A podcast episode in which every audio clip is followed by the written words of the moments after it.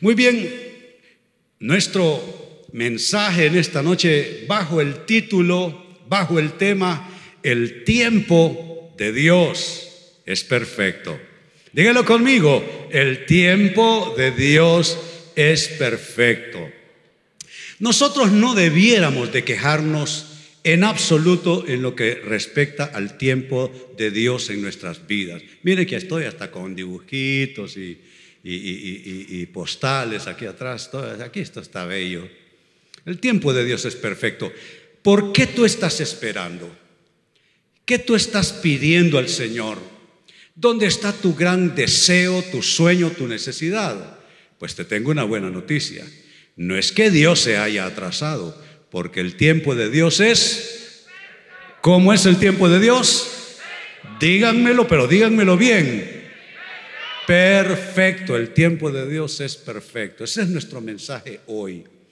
Y mire una escritura de inicio, amado hermano, amada hermana, dice el libro de Éxodo, capítulo 2, verso 25. Y van a tener que usar sus móviles para seguirme con los textos bíblicos. Y el que no tiene una Biblia en el móvil, óigase bien, el que no tiene una Biblia en su móvil y tiene un montón de jueguitos y tiene un montón de revistitas y tiene un montón de deporte y un montón de otras cosas, lo voy a conminar en este momento para que ponga una Biblia en su móvil para eh, en cualquier momento de necesidad en el Señor. Así que ya los exhorté de paso.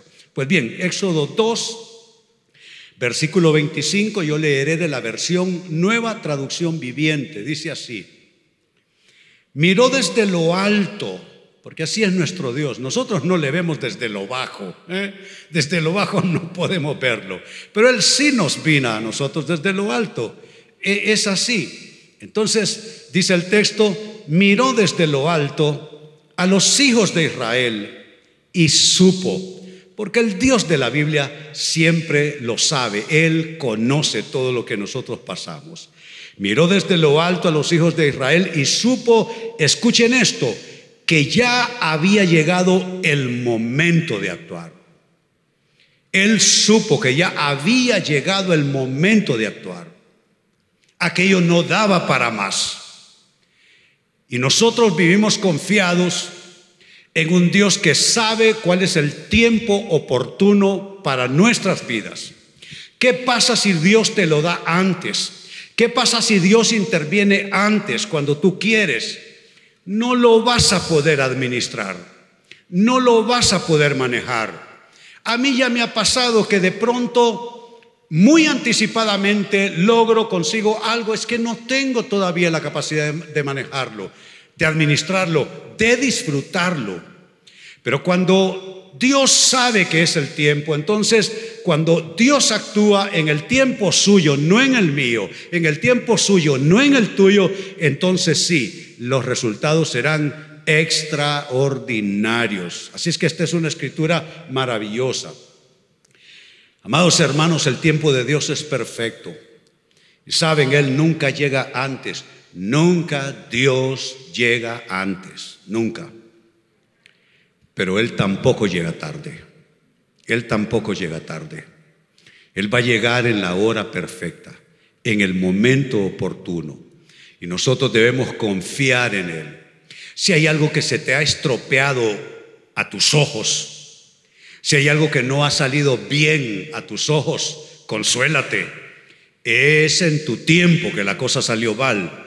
Es en tu tiempo que el asunto se abortó, es en tu tiempo que la cosa no llegó, pero en el tiempo de Dios llegará con precisión perfecta. Óyelo bien, en el tiempo de Dios llegará con precisión perfecta. ¿Cuántos tienen un algo que están esperando que Dios haga? Muy bien, deja esa mano levantada. Los demás ya lo tienen, todos los felicito. Qué bueno. Eh, muy bien, ahí con tu mano levantada en el tiempo perfecto del Señor, óyelo bien, en el tiempo perfecto del Señor, no en tu agenda, no en tu reloj, no en tu tiempo, pero en el tiempo perfecto del Señor vendrá mejor de lo que tú te has figurado y lo has concebido, en el nombre de Jesús. Aleluya, denle gloria, denle alabanza. Aleluya. Dicho esto de manera introductoria, quiero a continuación presentarles una historia que nos enseña cómo es el tiempo perfecto de Dios. Oigan bien, una historia bíblica que nos enseña cómo el tiempo de Dios es perfecto, pero les advierto, no vamos a hablar de Dios, de cómo Dios actúa, de cómo Dios lo hace, porque simplemente su tiempo es perfecto, punto, no hay nada más que decir. Eh, no hay que convencer a nadie, no hay que argumentar. Su tiempo es perfecto y ya, se acabó. That's it. No hay nada más. C'est fini, no hay nada más. Es, su tiempo es perfecto. Pero vamos a hablar de nosotros, de cómo a nosotros nos cuesta sintonizarnos con Dios, con cómo a nosotros nos cuesta sincronizarnos con los tiempos de Dios. Saben, hay dos términos bíblicos que se utilizan en los textos originales para hablar de tiempo. El primero es el tiempo humanamente hablando. Eso lo que se usa en el griego del Nuevo Testamento es el griego cronos, que es un término ya bastante asociado al castellano. El cronos es el tiempo humano que se mide en horas, en días, semanas, meses, años, etc.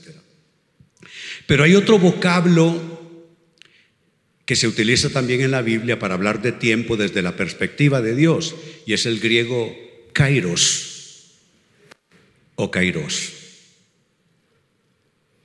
Pero ese es un concepto de tiempo diferente, no es de calendario, no es de horario, es el momento oportuno para que las cosas sucedan, es el kairos de Dios. Entonces, vamos a hablar de cómo nuestro kairos se complica, eh, perdón, cómo nuestro cronos se complica, nuestro tiempo humano se complica cuando nos tenemos que sincronizar con el kairos de Dios, con el tiempo de Dios. Y esta historia que voy a leer tiene que ver con eso.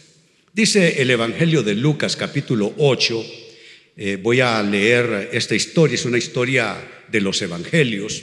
Lucas 8, versículos 41 al 55. Y leeré de nuevo de la nueva traducción viviente. Repito el texto, Lucas 8, lo pueden buscar en su móvil, capítulo 41 al 55. Comienza diciendo así. Y un hombre llamado Jairo, líder de la sinagoga local, es decir, es un hombre que se mueve dentro del contexto religioso del pueblo judío, del pueblo de Israel, se acercó y cayó a los pies de Jesús mientras rogaba que lo acompañara a su casa. ¿Y qué estaba pasando en su casa? ¿Cuál era la crisis que se vivía? Verso 42. Escuchen esto. Su única hija. Dios mío. Su única hija que tenía 12 años estaba muriendo. Oye, yo recuerdo una fotito de Sari cuando está ya en su último año de escuela primaria, ya cuando las mujercitas van agarrando ya otro, otro, otro, otra cara, otro aspecto. Que una niña de 12 años esté muriendo es una verdadera tragedia. Todos los días muere gente en el mundo. Pero gente que tuvo al menos el consuelo de haber vivido la vida una buena temporada de años. Pero vamos, una niña de 12 años es para, para desgarrar a cualquiera, al mejor. Conversaba con la pastora Lili, ahora justo antes de comenzar la alabanza, tiene un hermano suyo que está muy complicado, con muchas, muchas situaciones que ya eh, es muy difícil su situación. Yo estuve tratando de decirle que, que bueno, que, que prepare su alma por cualquier cosa, porque ya son complicaciones ya muy extremas. Que prepare su alma por si ya llegó el tiempo, la hora de volver al Señor, si es el tiempo de Dios ya para él. Pero insisto, una niña de 12 años estaba muriendo. Debe ser una verdadera tragedia para todo aquel que pierde un hijo. ¿Por qué? Porque la vida, en términos naturales hablo, estamos de alguna manera entendidos que los hijos entierran a nosotros los padres. O sea, yo estoy claro que mis hijos me van a enterrar algún día. Y por doloroso que sea, es natural. Pero no es natural enterrar a un hijo. No lo es. Eso es una verdadera tragedia. Ese es un verdadero desgarro en la vida de las personas. Pues eso estaba pasando. Esto nos muestra lo primero que cuenta la historia y son nuestras crisis y nuestras urgencias de vida. La vida humana no es fácil para nadie. Cuando se trata de las crisis, no hay rico ni pobre. No hay gente con educación y gente carente de ella. Cuando se trata de sufrimientos, volvemos a lo básico los humanos. Sufrimos todos. Nadie puede escapar a los sufrimientos. Una persona puede ser fiel a Dios, consagrada a Dios, y aún así tener que sufrir. La gran prueba es el libro de Job en la Biblia. Un hombre santo, literalmente un hombre santo, y pasó por todo. Perdió a sus diez hijos de un solo golpe en la vida. Perdió todo lo que fue el resultado de sus eh, esfuerzos de vida. Y por si eso fuera poco, vino una enfermedad terrible que Dios permitió para él. Todo su cuerpo comenzó a reventarse en llagas. Era tan duro el cuadro que dice el mismo libro que su esposa sentía un cierto rechazo y repulsa por él, por el hedor que salía de sus llagas. Un hombre santo. Y no tenemos que encarnar la historia de Job necesariamente, pero lo cierto es que sufrimos. Sufrimos desprendimientos, sufrimos fracasos, sufrimos derrotas, sufrimos tragedias, sufrimos pérdidas, es parte de la vida humana. Y este señor Jairo, líder de una sinagoga, yo digo que nos representa a todos nosotros, los humanos, nuestras crisis y urgencias de vida. Pero dice el verso 42, en su segunda parte, mientras Jesús iba con Jairo, porque así es nuestro Dios, Él camina contigo en medio de tu dolor. Él te acompaña en medio de tu tragedia. Este año cumplo 50 años de militar en el Evangelio y predico casi desde el inicio de mi vida cristiana. Y le voy a decir algo, he pasado cosas duras, cosas graves, pero siempre Él caminó conmigo a mi lado, por eso estoy aquí. Y te digo que para ti es lo mismo. Él camina a tu lado, por eso está sentado y sentada aquí, porque Él caminó contigo hasta este día, hasta este preciso momento. Él camina contigo, Él camina a tu lado. Entonces dice, mientras Jesús iba con Jairo, ¿qué pasa cuando tenemos una urgencia? Tenemos la esperanza, la confianza que el Señor camina con nosotros. ¿Qué es lo que pasa en medio de ese cuadro? Ah, las multitudes lo rodeaban. ¿Saben qué significa esa frase? Las multitudes lo rodeaban. Que clamamos a un Dios que es requerido con urgencia por todo el mundo. Nuestro Dios ciertamente está ocupado. Y es duro porque la necesidad de cada persona clama. Para usted su necesidad es la más importante. Para mí mi necesidad es la más importante. Todos ponemos nuestra necesidad de primero en la lista. Si usted me dice otra cosa, mm, no le creo. Todos ponemos nuestra necesidad por encima de todo lo demás. Jairo, con una niña de 12 años que está muriendo en la casa, no hay lo que hay hoy día, hospitales, emergencias, doctores. ¿Sabe? No habían casi médicos en ese entonces. Lucas sí era médico, uno de los apóstoles, pero no había muchos médicos. Tanto así que en la historia de Israel los sacerdotes tenían que hacerla de médicos. Y eran los sacerdotes que certificaban cuando alguien estaba ya sano de alguna enfermedad. Entonces, terrible. Para Jairo, su necesidad es número uno. Lo demás hay que ver. Pero se encuentra con el cuadro que tú y yo ya nos hemos encontrado, que no somos los únicos en necesidad, que no somos los únicos, que hay mucha gente que clama. A mí en lo personal me escriben personas de 46 países todos los días. Mi tiempo lo paso respondiendo, viendo cómo de manera corta les animo y, los pongo en mi lista de oración. Hay gran necesidad. ¿Y saben qué pasa cuando le pedimos y le clamamos a un Dios que es requerido por todos? Que en ocasiones parece que alguien se metió a la fila y nos robó el puesto. De repente tú estás todavía clamando, sientes que necesitas el milagro no para hoy, sino para hace una semana y media, hace tres meses, y escuchas el testimonio de alguien que fue sanado o de alguien que recibió su milagro y tú no puedes, eh, eh, no puedes evitar pensar, bueno, ¿y yo qué? ¿Y yo qué? Te quedas con la sensación de que alguien se metió a la fila y te robó el puesto en tu necesidad de Dios. Mire cómo lo dice a partir del verso 43. Una mujer de la multitud, yo subrayé eso en mi texto, una mujer de la multitud. Está Jairo, está clamando y una mujer, como decimos los hondureños, se metió fuerte, se metió fuerte en la fila.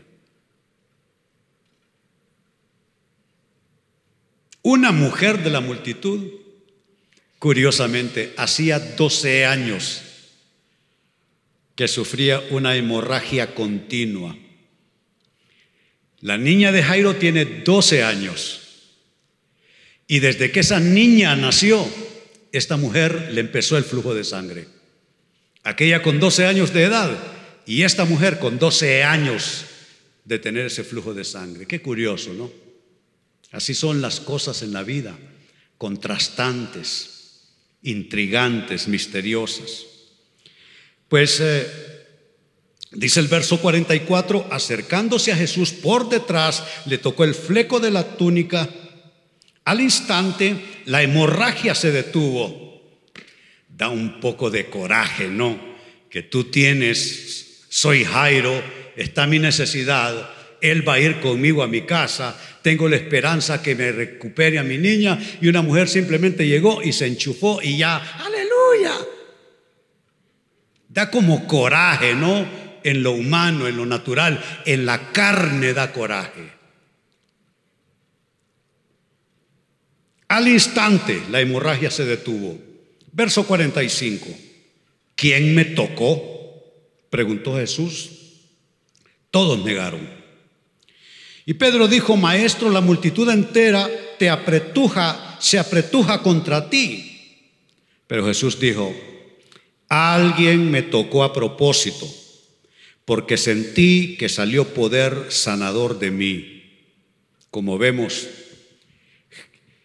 el poder de Dios no es una materia de poder o no es una esencia de poder. No, no, no. El Dios de la Biblia es un Dios persona. Él sabe cuando sana a alguien. Las sanidades no son aleatorias. A ver a quién le cae. No se sabe de dónde vino, eh, eh, no se sabe qué pasó. El caso es como que hay una fuerza eh, divina que se mueve en el cosmos y al que le cayó como, como quien se saca una, ¿cómo se llama? Una lotería, le cayó el milagro. No, no, no, no, no, no. No. Los milagros de Dios no son lotería, ni son cosa aleatoria a ver a quién le cayó. Él supo que alguien había sido sanado con que le tocaran, mire, el borde de la capa. Yo ni, yo ni sentiría que yo fuera caminando y que alguien le hiciera así, ni lo sentiría. Bueno, ¿cuántos le sacan la cartera y ni cuenta se dan? Pero él supo. No, no, no, no, dijo. Alguien me tocó a propósito porque yo sentí que salió poder sanador de mí. Verso 47. Cuando la mujer se dio cuenta de que no podía permanecer oculta, comenzó a temblar, cayó de rodillas frente a Jesús, a oídos de toda la, multitud. Ella le explicó, ¿cómo, cómo? De nuevo, soy Jairo, deja de explicaciones, ya te sanó, vete de aquí.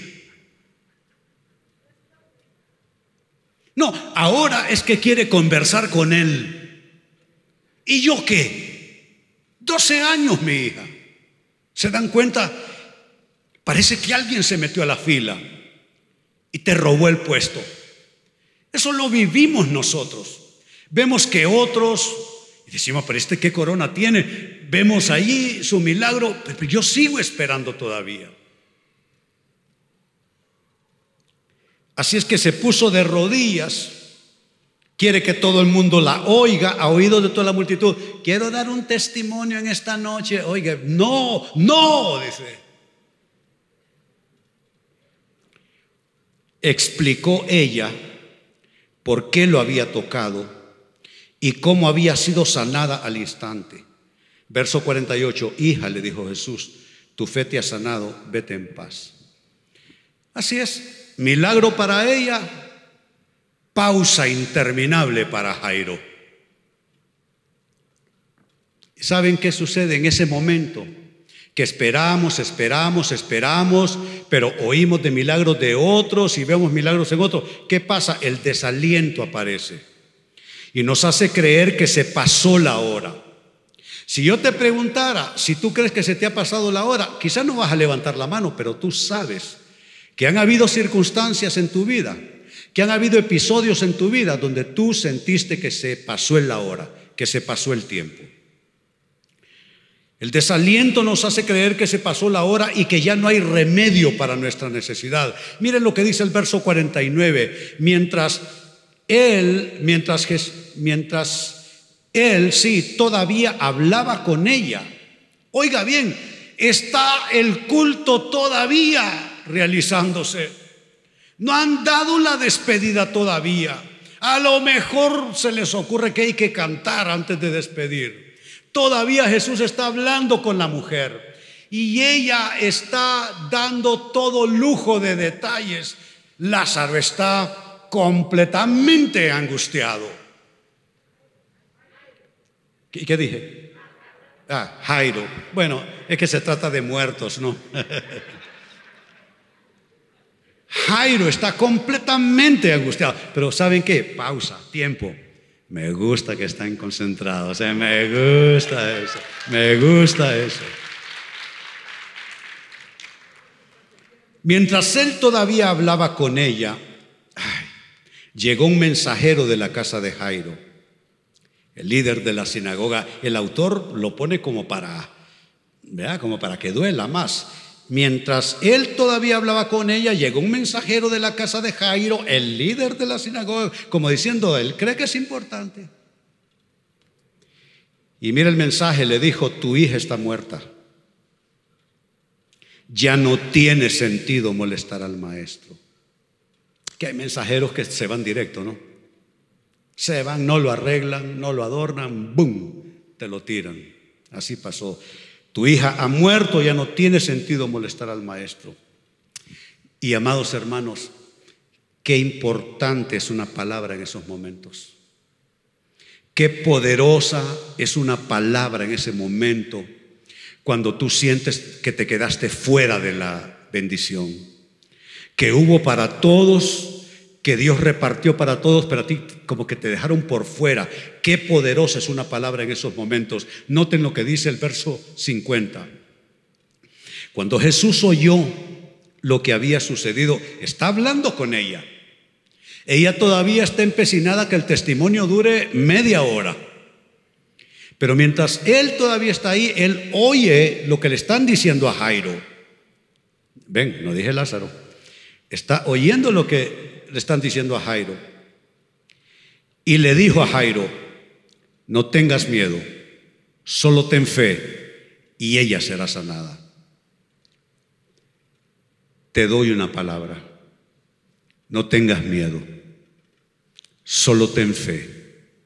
El Señor lo resolverá y el Señor lo proveerá.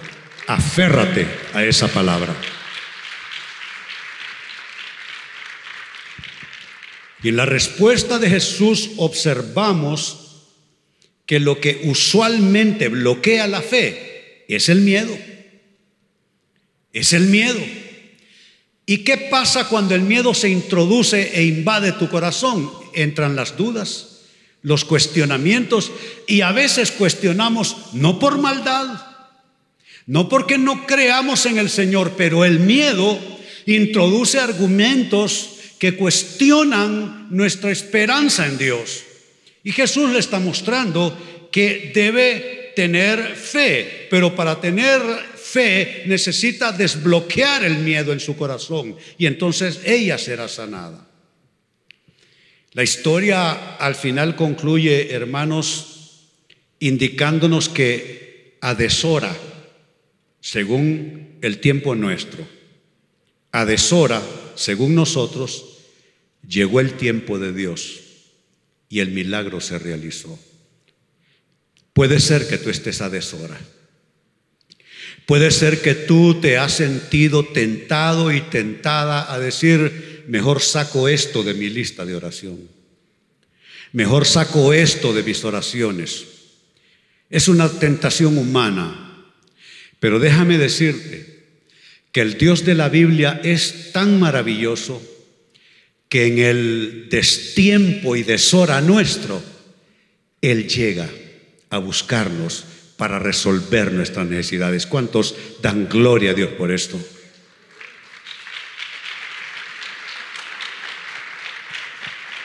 ¿Por qué digo, por qué, digo en, el, en, el, en la deshora de Jairo, Jesús hizo el milagro? Ah, porque que te digan, tu hija ha muerto, no molestes más al maestro. ¿Se acabó? Llegó a cero el reloj. Pero a deshora, según nosotros, llega el tiempo de Dios y el milagro se realiza. La historia concluye entre los versos 51 y 55 que leo para ustedes. Cuando llegaron a la casa, Jesús no dejó que nadie entrara con él excepto Pedro, Juan, Santiago y el padre y la madre de la niña. Entonces Jesús la tomó de la mano y dijo en voz fuerte, porque cuando Dios habla, Él levanta la voz, que todo mundo se entere que Él está haciendo un milagro. Él lo dijo en tono fuerte. La tomó de la mano y dijo en voz fuerte, niña, levántate. Verso 55. En ese momento, en el destiempo, en la deshora, para lo humano, llegó el tiempo perfecto de Dios. En ese momento, perdón, le, volvió la vida y se puso de pie enseguida. Entonces Jesús les dijo que le dieran de comer a la niña porque los muertos no comen. Solo los que estamos vivos comemos. Así es que el milagro se consumó porque el tiempo de Dios es perfecto. Si tú te gozas con el tiempo de Dios perfecto, ponte sobre tus pies y ahora sí tribútale alabanza, dale gloria a Él, dale alabanza, pon en Él tu confianza, dile, Señor, yo voy a tirar mi reloj espiritual, mi reloj mental, mi reloj emocional, lo voy a tirar a un lado porque yo no quiero que sea en mi tiempo, quiero que sea en tu tiempo porque tu tiempo es perfecto, mi Dios, si tú lo crees, dale gloria, dale alabanza, pon el sello ponle el sello del tiempo de Dios a esa situación, a esa necesidad, a ese problema, a esa crisis. Ponle el sello que lo queremos en el tiempo de Dios. Aleluya. Antes de orar, alcemos nuestras manos. Aleluya. Gracias Jesús. Gracias Jesús. Gracias Padre. Gracias Jesús. Gracias Padre. A su hora, en su momento. Él hará todas las cosas. Él hará todas las a su tiempo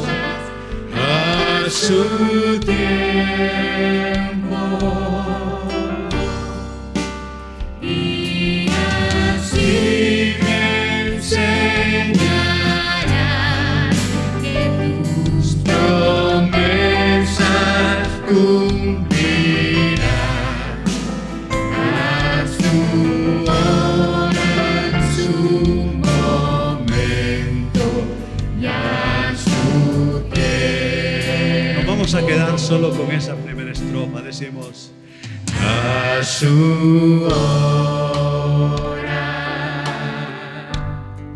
y a su momento.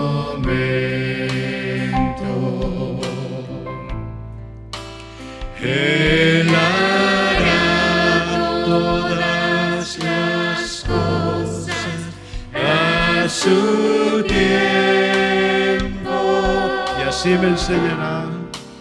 Y a ti me enseña Misma estrofa. que tus promesas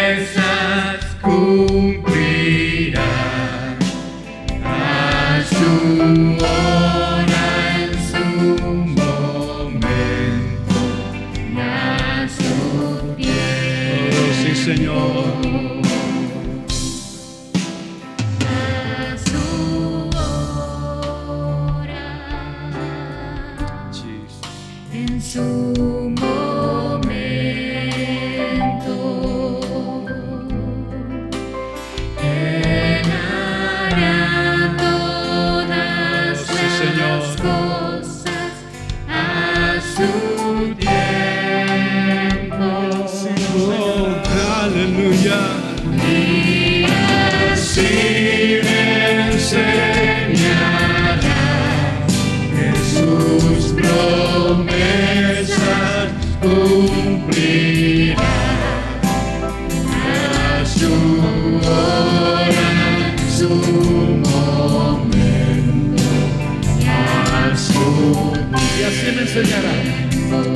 alza tus manos, dile al Señor. Y así me enseñará que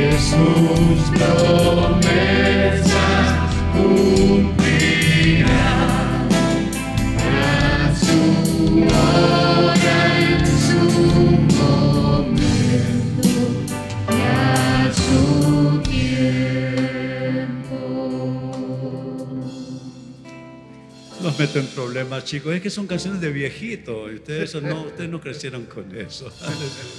¿Cuántos le dan aplausos al Señor en esta hora?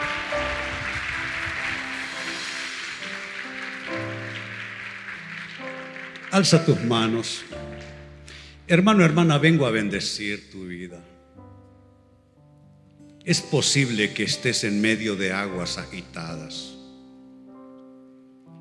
Y si no son agu- aguas agitadas, es posible que estés en un desierto donde no parece haber vida y solo ves arena y soledad. Pero sabes qué? Así como Él caminó con Jairo, Él camina contigo. Él no te abandona. El Dios de la Biblia no entra y sale de nuestras vidas, no va y viene. En, nuestro, en nuestras emociones, a veces no sentimos al Señor, eso es natural, porque sentimos con el alma. Y el alma puede a veces sentir de un modo y a veces de otro. Tú puedes tener al Señor a la par y no sentirlo. Y puedes creer erróneamente por un engaño de tu corazón que Dios está contigo y no, te alejaste de Él. Entonces no es tanto de creerle al alma, a la emocionalidad. Se trata de lo que dice su palabra. Él les dijo a sus atribulados apóstoles cuando estaba a punto de despedirse de ellos, yo estaré con vosotros todos los días hasta el fin del mundo. La buena noticia que debe confortarte es que Él nunca te abandonará. Nunca lo ha hecho y nunca lo hará. Alza tus manos, yo bendigo tu vida en esta noche. Pido que tú también, aunque parezca a deshora y aunque parezca a destiempo, tú también recibas tu milagro. Hay un milagro que está esperando por ti. Óyelo bien, hay un milagro que está esperando por ti. Dios te va a sorprender. Todos se sorprendieron con esa niña que ya estaba puesta donde está el cadáver de una persona. Todos se sorprendieron y Jesús alzó la voz y dijo, tráiganle de comer. Sabes que el Señor te dará de comer bendición. Comerás y beberás bendición. Y le hablo a tu problema. Y le hablo a tu necesidad. Y le digo que tienen los momentos contados. Porque vendrá el tiempo de Dios y esa necesidad tuya se tornará en un testimonio para la gloria y honra del Señor. Aquello que te duele más ya no te dolerá, aquello que te cuesta más ya no te costará, aquello que es un obstáculo será quitado de tu camino, vendrán días de alegría, como dice el profeta Isaías, Él cambiará tu lamento en baile y tu tristeza en canción, así te bendigo en el nombre de Cristo Y si tú recibes esta palabra, dale gloria, dale alabanza a Él. Pero digo, dale gloria de verdad a su nombre. Gracias te damos Jesús, te bendecimos. Y ahora sí canten lo que a ustedes les gusta, chicos. Aleluya. Dios les bendiga.